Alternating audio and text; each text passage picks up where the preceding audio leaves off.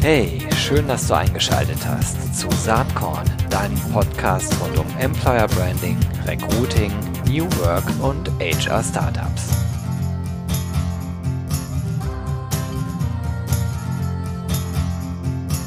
Jo, hallo und herzlich willkommen zu Saatkorn, dem Podcast rund um Employer Branding, Personalmarketing und Recruiting.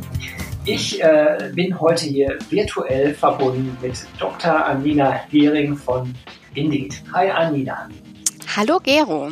Ich freue mich total, dass du da bist, ähm, denn ich muss schändlicherweise gestehen, dass ich über das Indeed Hiring Lab erst äh, vor ungefähr anderthalb Wochen gestolpert bin, als ihr oder vielleicht sogar du äh, so coole Zahlen, spannende Zahlen rund um das Thema ähm, Einfluss der Coronavirus-Pandemie auf den Arbeitsmarkt äh, veröffentlicht habt bzw. hast. Aber vielleicht, äh, bevor wir da, darauf zu sprechen kommen, stell dich doch einfach mal kurz vor. Ja, vielen Dank, Gero, für die Einladung. Ich ähm, bin Anina Hering, ich bin Economist bei Indeed und als Economist bin ich zuständig für alle deutschsprachigen Arbeitsmarktanalysen, die bei uns ähm, stattfinden. Ich bin jetzt bei, seit knapp drei Jahren bei Indeed und bevor ich bei Indeed angefangen habe, war ich in der Wissenschaft. Ich habe am Max-Planck-Institut für Gesellschaftsforschung zum Thema Arbeitsmarkt promoviert und danach dann bei Indeed durchgestartet. Super, wie, wie lange bist du jetzt schon bei Indeed? Also ich arbeite jetzt seit drei Jahren bei Indeed und ähm, bin da, gehöre da zum Indeed Hiring Lab. Das hast du ja eben erwähnt. Das ist unsere eigene Arbeitsmarktforschungs- ähm, beziehungsweise Institut für Arbeitsmarktforschung. Wir sind ein internationales Team. Das heißt, ähm, die meisten meiner Kollegen sitzen in den USA. Dann habe ich aber auch noch ähm, Kollegen in ähm, Kanada, Australien und hier in ähm, Europa habe ich drei Kollegen in London, eine in Paris und ich sitze in Düsseldorf, wenn ich nicht im Homeoffice bin, wie jetzt gerade. Ja, wie die meisten, die sich das gerade anhören, wahrscheinlich genau. sitzen. Ich finde das ganz spannend, auch dass ihr so äh, doch ein recht großes Team seid da in diesem Indeed Hiring Lab. Und wie muss man sich denn da überhaupt die Arbeit vorstellen? Also was ist dein, dein Tagesgeschäft sozusagen?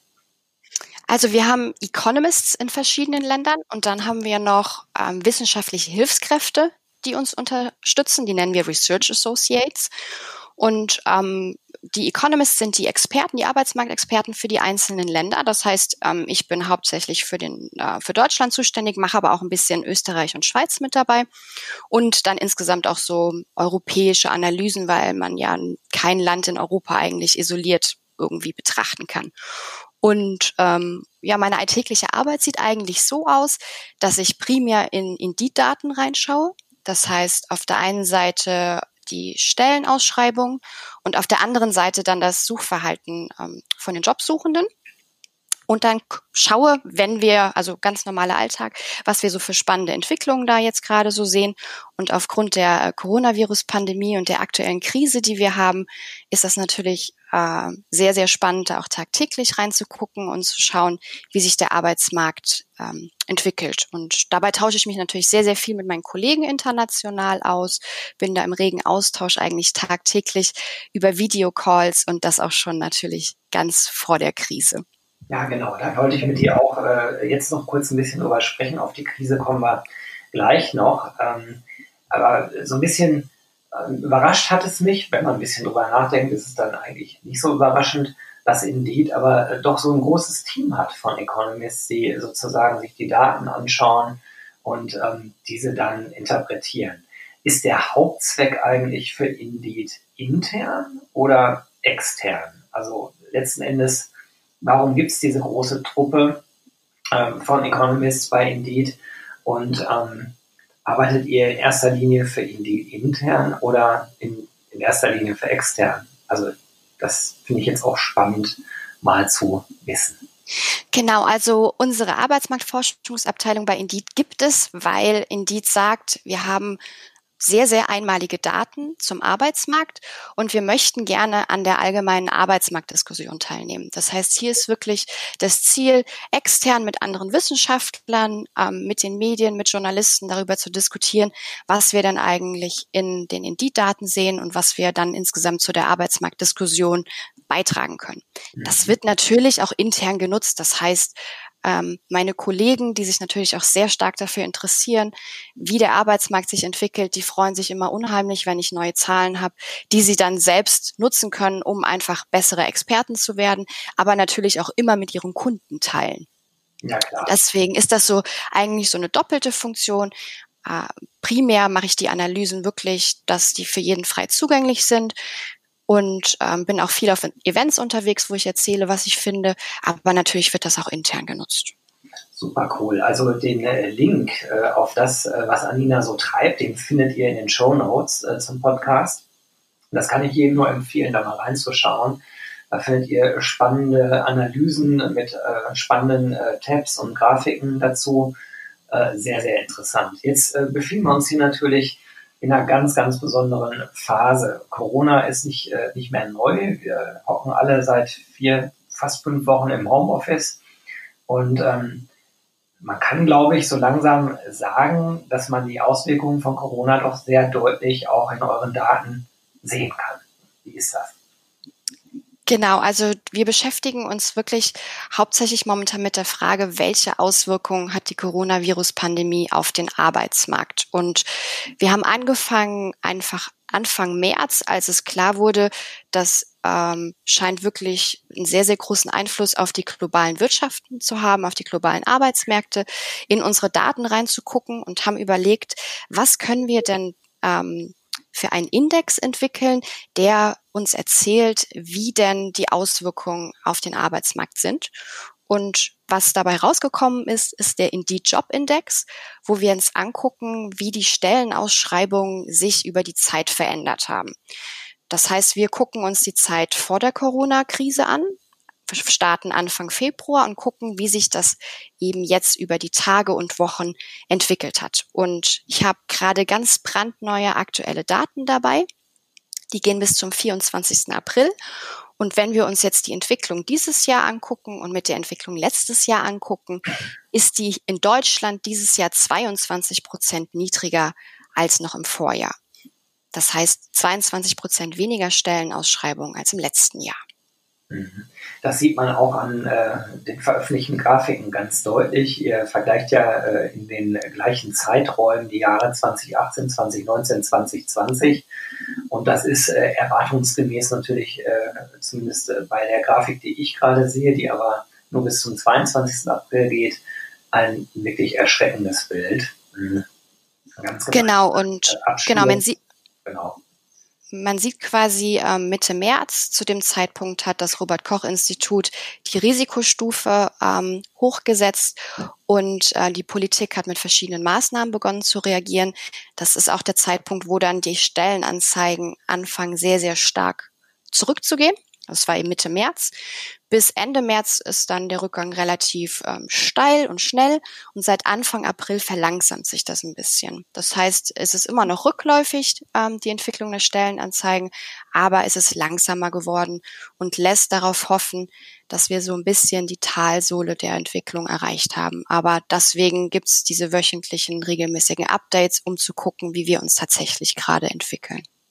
Was ähm, bei all diesen nicht so schönen Szenario aus einer deutschen Perspektive so ein bisschen erleichternd auf den ersten Blick aussieht, ist, dass wir im internationalen Vergleich äh, sehr, sehr gut eigentlich dastehen. Ähm, ich beziehe mich hier auch nochmal auf eure Statistiken bis zum 22. April, also quasi ähm, die nicht ganz aktuellen Daten, die ja erst morgen veröffentlicht werden. Und da sieht man, dass äh, Deutschland ähm, mit einem äh, Rückgang, ich glaube, das war jetzt hier 16,9 Prozent. 2020 versus 2019, Stichtag 16. April, deutlich besser dasteht als äh, andere Länder wie äh, UK mit 48 Prozent, Spanien 39 Prozent äh, oder den USA 33 Prozent. Wie hat sich das denn entwickelt im Laufe der letzten Woche? Genau, also es ist weiterhin so, ähm, dass wir in Deutschland eine ähm, positivere Situation haben.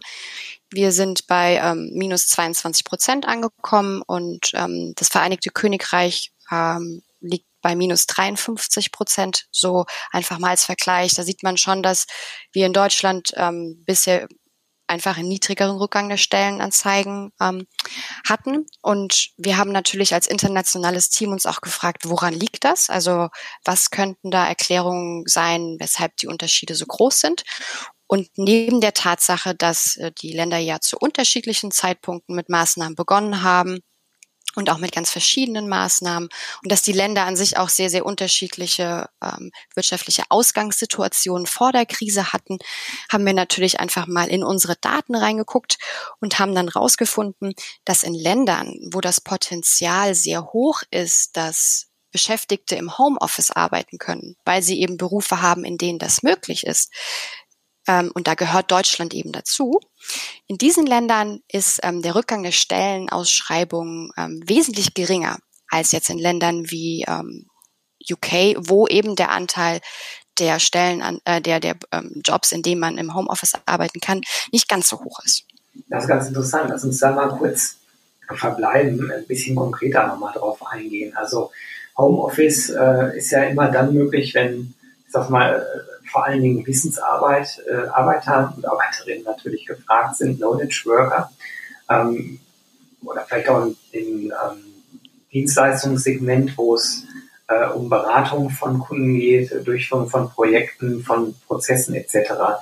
Ähm, und ähm, Länder, die sehr stark vom Tourismus, Hotelgewerbe etc. abhängen, dürfen es da vergleichsweise schwer haben. Aber ist ein Rückschluss eigentlich dann ähm, also erlaubt quasi zu sagen, dass die Länder, die jetzt äh, einen deutlich höheren Rückgang äh, zu verzeichnen haben, dass sie auch in der Digitalisierung insgesamt noch nicht so weit sind? Oder hängt das eher an der Struktur ähm, der, der Arbeit in den Ländern selbst? Vermutlich ist eine Kombination aus ähm, beiden Faktoren, wobei gerade mit Blick auf Digitalisierung gibt es ja in Deutschland auch noch sehr viel Nachholbedarf. Ja, genau. Also, also in dem Sinne, ähm, wir sprechen hier oder in den Analysen haben wir ja auch das Potenzial genutzt. Das heißt ja noch nicht, dass wirklich alle, die in Deutschland im Homeoffice arbeiten könnten, von, vom Beruf her auch wirklich die Möglichkeit haben, weil die Infrastruktur nicht da ist, weil der Arbeitgeber ähm, das Vertrauen nicht hat und sagt, ähm, ich möchte nicht, dass meine Mitarbeiter, Mitarbeiterinnen im Homeoffice arbeiten. Das heißt, es ist so ein bisschen eine Kombination aus ähm, der Digitalisierung, sicherlich, gerade auch in Deutschland, wo das Potenzial nicht ausgeschöpft ist, aber auch einfach ähm, an der Zusammensetzung der erwerbstätigen Bevölkerung. Also welche Branchen, welche Berufe einfach ähm, sehr, sehr stark vertreten sind. So wie du ja auch gesagt hast, es gibt Länder, in denen ähm, ja die Tourismusbranche ähm, und die Hotelbranche einfach sehr, sehr wichtig sind. Und in den Ländern ist das Potenzial ähm, oder in diesen Beschäftigungen ist das Potenzial für Homeoffice ja quasi null. Wenn äh, Deutschland jetzt noch deutlich weiter mit der Digitalisierung wäre, wäre dann der Rückschluss äh, gerechtfertigt zu sagen, dass dann die Quote, also diese 22 Prozent eigentlich noch niedriger sein müsste, weil ja noch mehr Leute quasi aus dem Homeoffice arbeiten können. Das ist eine spannende Frage und da habe ich noch ein paar andere Zahlen, die so ein bisschen, glaube ich, helfen, das zu beantworten. Weil wenn wir uns jetzt mal Deutschland anschauen und gucken, in welchen Bereichen ist denn der Rückgang bei den Stellenausschreibungen besonders groß und in welchen ist er nicht so groß. Ich finde, das hilft so ein bisschen bei der Beantwortung weil wir sehen, dass in diesen ja, Wirtschaftsbereichen, die direkt von den Eindämmungsmaßnahmen betroffen sind, also das heißt ähm, Hotel- und Tourismusbranche, aber gerade auch Gastronomie, dass der Rückgang der Stellenausschreibungen am größten ausfällt. Das heißt, ähm, nach den aktuellen Daten ist in der ähm, Hotel- und Tourismusbranche der ähm, sind ist die Entwicklung der Stellenausschreibung knapp 42 Prozent niedriger als noch letztes Jahr. Also wir sehen eine wahnsinnig große Einbuße, die hier eigentlich aufgrund der Coronavirus-Pandemie ähm, verzeichnet wurde. Und im Gastronomiebereich liegen wir nah dran bei knapp 40 Prozent. Also wir sehen einen sehr, sehr großer Einfluss, den hier ähm, die Pandemie auf die Entwicklung auf dem Arbeitsmarkt einfach ähm, hat. Wenn man jetzt an das andere Ende der Skala hüpft und da guckt, in welchen Bereichen ist denn ähm, der Rückgang unterdurchschnittlich? Da taucht mit als erstes der Bereich Gesundheits- und Krankenpflege auf. Der ist um fünf Prozent im Vergleich zum Vorjahr zurückgegangen. Und das ist ja jetzt ein ganz klassischer Bereich, in dem kein Homeoffice möglich ist. Also geht, geht einfach nicht, weil der Beruf das nicht mit sich bringt. Und ich finde, das ist ein gutes Beispiel, dass man das, glaube ich, nicht nur auf die Digitalisierung irgendwie konzentrieren darf, sondern einfach gucken muss, in welchen Bereichen ist es denn so, dass ähm, stark Fachkräfte gebraucht werden, aufgrund der demografischen Entwicklung, aufgrund ähm, des Mangels, den wir schon vor der Krise hatten. Und dann geben uns die Zahlen genau diese Antwort, nämlich Ges Gesundheits- und Krankenpflege ist ein Bereich, der war vor der Krise sehr stark gefragt. Aufgrund des demografischen Wandels und auch aufgrund der aktuellen Situation ist es natürlich so, dass das sehr, sehr stark ähm, gefragte Fachkräfte ähm, sind, die eben auch gar nichts ähm, direkt mit Homeoffice-Möglichkeiten äh, und entsprechender Digitalisierung dann ähm, zu tun haben. Aber ein anderer Bereich, den ich auch ganz spannend finde, der ähm, unterdurchschnittlichen Rückgang erlebt hat, das ist ähm, das Versicherungswesen. Und das ist ja jetzt wieder ein Beispiel, da ähm, liegen wir bei knapp minus zehn Prozent, wo Homeoffice durchaus möglich ist. Also das sind ja Berufe, wo die Leute schon tendenziell vorm ähm, PC sitzen, vielleicht schon Kundenkontakt haben, den aber vielleicht auch dann über Video ähm, machen können oder auch ähm, übers Telefon. Mhm. Also wie, wir, wir sehen schon. euch das dann, dass äh, in dem Bereich dann der Rückgang nicht so stark ist? Also es ist ja so, dass es ähm, Wirtschaftsbereiche gibt, die schon immer konjunkturell unabhängiger waren. Also das sind jetzt ähm, ist es Gesundheits- und äh, die Krankenpflege, ähm, ist ein ganz, ganz typischer Bereich, der, der sehr, sehr unabhängig, unabhängig davon ist. Wir ja. hatten ja, oder ich hatte ja gerade eben gesagt, dass ähm, das Versicherungswesen zu den Wirtschaftsbereichen gehört, wo die Stellenanzeigen im Vergleich zum Vorjahr nur um minus zehn Prozent zurückgegangen sind. Und dann ist ja so die Frage, okay, warum jetzt der Versicherungsbereich? Und ähm, Personen, die im Versicherungswesen arbeiten, können aufgrund ihrer Tätigkeit ja sehr, sehr gut auch im Homeoffice arbeiten.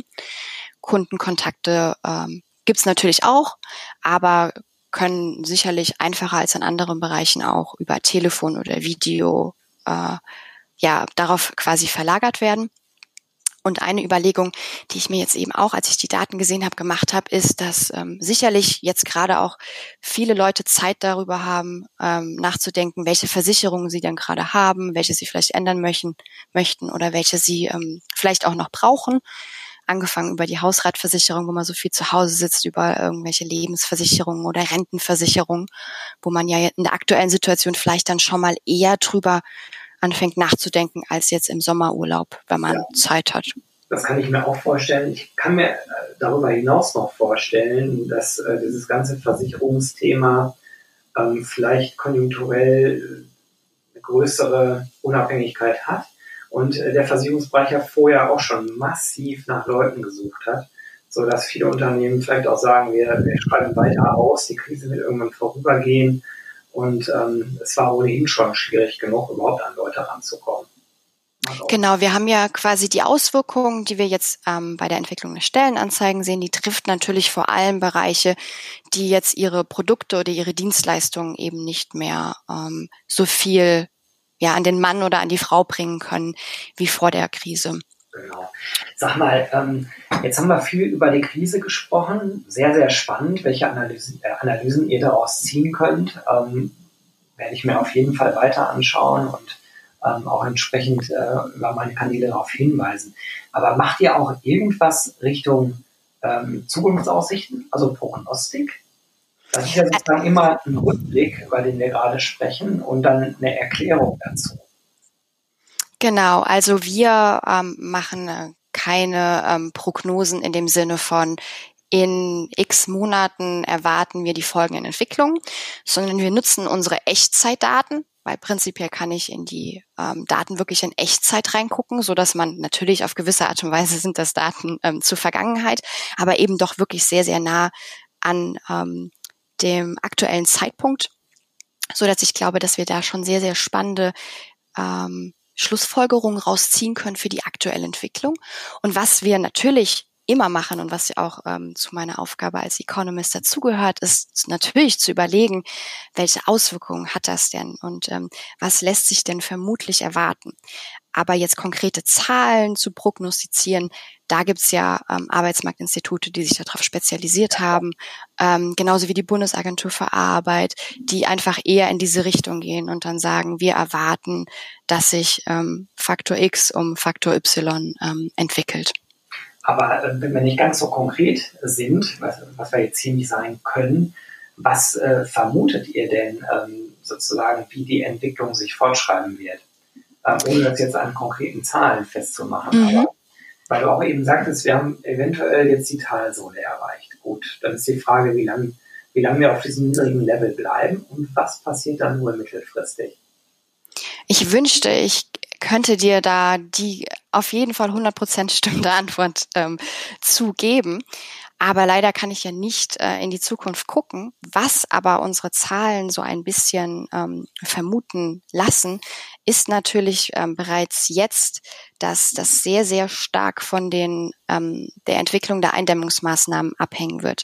Das heißt, es sind sehr, sehr viele Unbekannte, die wir gerade haben. Also wir wissen nicht, wie lange die ähm, Maßnahmen anhalten, ähm, ob vielleicht Maßnahmen nochmal ähm, ähm, neu dazukommen, ähm, wie lange die ganze Situation äh, einfach anhalten wird. Und was ja dann noch als weiterer unbekannter Faktor dazu kommt, ist, ähm, wenn wir jetzt annehmen, in Deutschland bekommen wir die Situation ähm, gut unter Kontrolle und äh, viele Lebensbereiche gehen wieder in Richtung einer Normalität zurück, ist ja so, dass Deutschland ähm, sehr, sehr enge Handelsbeziehungen hat. Wir sind Exportweltmeister und hängen natürlich auch sehr, sehr stark dann von den Entwicklungen in Europa, aber auch global ab. Und hier ist einfach nochmal zusätzliche Unsicherheit, wie sich da die Dinge auch entwickeln werden, so dass wir bei der aktuellen Situation, die ja sehr neu ist und die wir in der Vergangenheit noch nie hatten, wirklich gar nicht sagen können, oder ich zumindest gar nicht sagen kann, ich erwarte jetzt, dass die Stellenanzeigen noch so und so lange sich so weiterentwickeln und dann ähm, vielleicht nochmal schlechter oder besser werden. Ich glaube, hier ist es einfach ganz wichtig, dass wir immer auf die aktuellen Zahlen gucken und so schauen, welche Trends wir sehen. Und momentan sehen wir ja diese Talsohle, das Ganze verlangsamt sich. Und dann müssen wir eben gucken in den kommenden Wochen und Monaten, wenn dann auch die globalen Entwicklungen dazukommen, ob es ähm, einige Bereiche vielleicht gibt, in denen wir dann so nachgelagerte Effekte haben, weil eben dann ähm, Materialien aus dem Ausland fehlen oder auch umgekehrt ist in einigen Bereichen vielleicht auch schon wieder schneller bergauf geht, weil doch äh, Maßnahmen dann doch nicht so gravierend für das Geschäft gewesen sind, wie man vielleicht zu Beginn gedacht hat.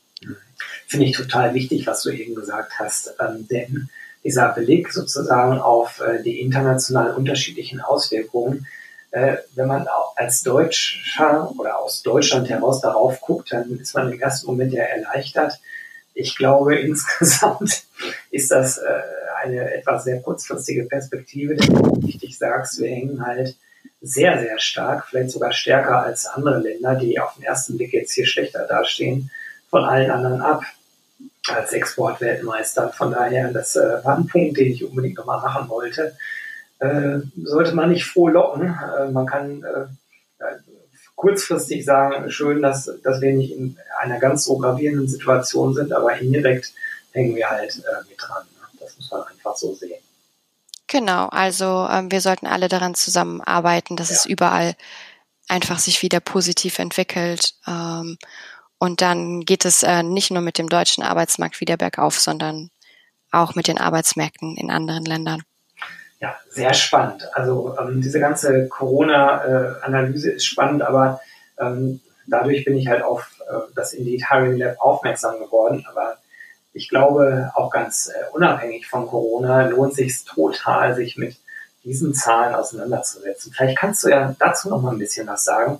Wo bekommt ihr eure ganzen Zahlen her? Das hängt natürlich eng am Indeed-Geschäftsmodell, aber vielleicht kannst du es den äh, Hörerinnen und Hörern noch mal ein bisschen erläutern, warum gerade ihr so gutes Zahlenmaterial habt.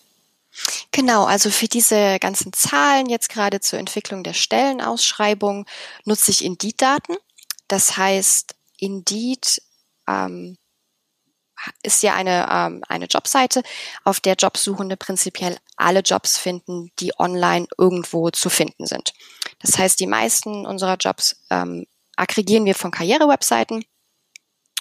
Und somit können wir eigentlich prinzipiell mit dem, mit der Datenbasis, die wir haben, den insgesamten Arbeitsmarkt sehr, sehr gut darstellen.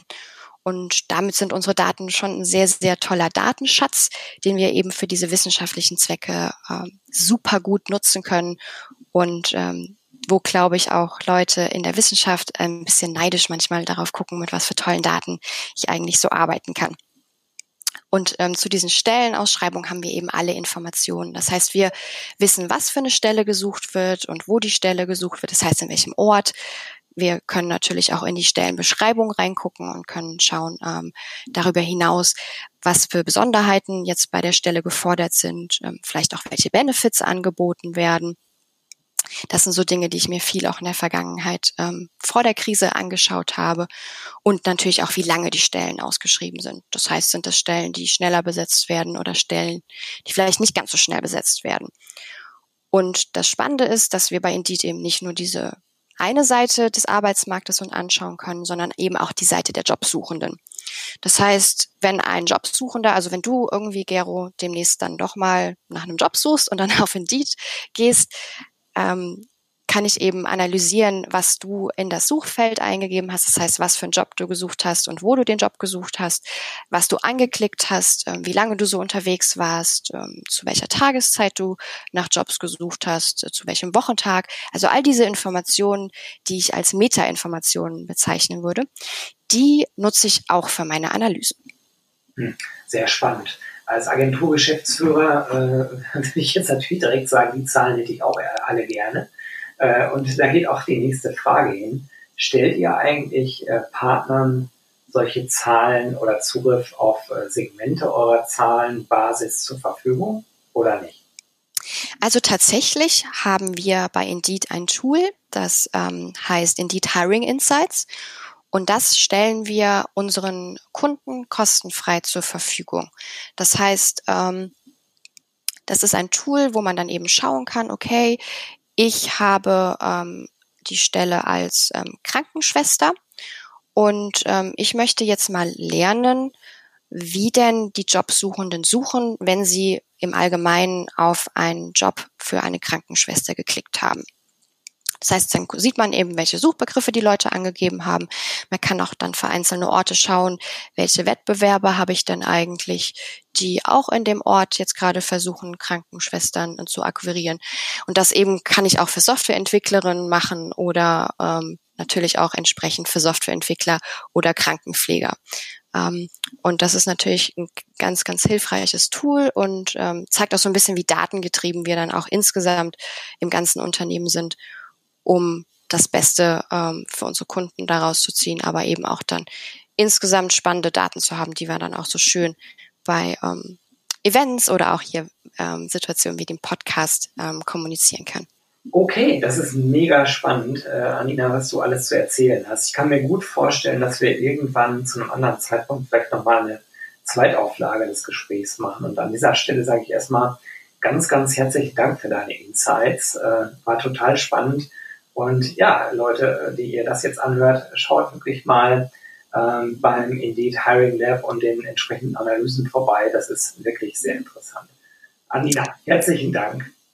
Danke dir, Gero. Hat viel Spaß gemacht. Ja, fand ich auch. Bis bald mal. Tschüss. Ciao.